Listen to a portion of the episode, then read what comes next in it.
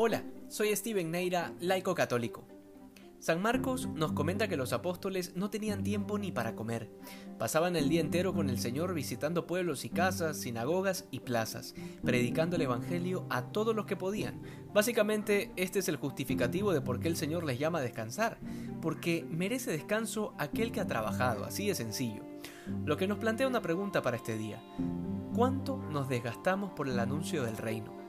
Es verdad que nos cansamos en las cosas de este mundo, en el trabajo, en los estudios y en los quehaceres de la vida familiar, pero pareciera que todas estas cosas se convierten en una excusa para decir que estamos demasiado cansados para dedicarnos al apostolado. Y que por eso pues hay que descansar. Sin embargo, ¿qué descanso merecemos si no nos hemos desgastado en el trabajo por el reino, sino por las cosas de este mundo? Es verdad que cada uno debe vivir esta obligación apostólica de acuerdo a sus posibilidades y estado de vida. No es lo mismo la misión del sacerdote que la del casado o la del misionero que la de los monjes de claustro. Sin embargo, se trata de que cada uno de nosotros dé el máximo esfuerzo a conciencia.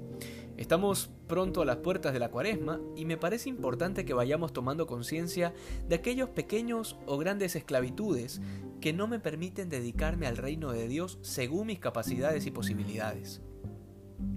Luego, indistintamente de la fuente de nuestros cansancios, Jesús nos llama a descansar con Él y en Él, en algún lugar solitario y automáticamente se me viene a la cabeza aquella cita del Evangelio de Mateo, vengan a mí todos los que están cansados y yo les daré descanso.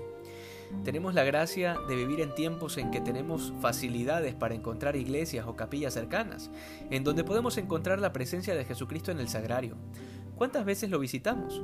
Sobre todo en momentos de preocupación, de tristeza, de pesadez interior. Solo descansando en Jesús vamos a poder aprender a darle a cada cosa su lugar y su tiempo. Y solo de esa manera podremos tener tiempo para todo, se los aseguro. Sí, se duerme un poco menos o a veces hasta se come un poco menos porque la tarea del reino, que incluye nuestra propia vocación, nos tiene ocupados, pero Dios nos permite rendir en todo y aprovechar el tiempo al máximo. El que no sabe descansar en el Señor anda constantemente excusándose y evadiendo compromisos con la típica frase de no tengo tiempo. Y así no tiene tiempo para formarse, ni para rezar, ni para ayudar en su parroquia, ni para desarrollar los dones que Dios le ha dado para que los ponga al servicio de los demás.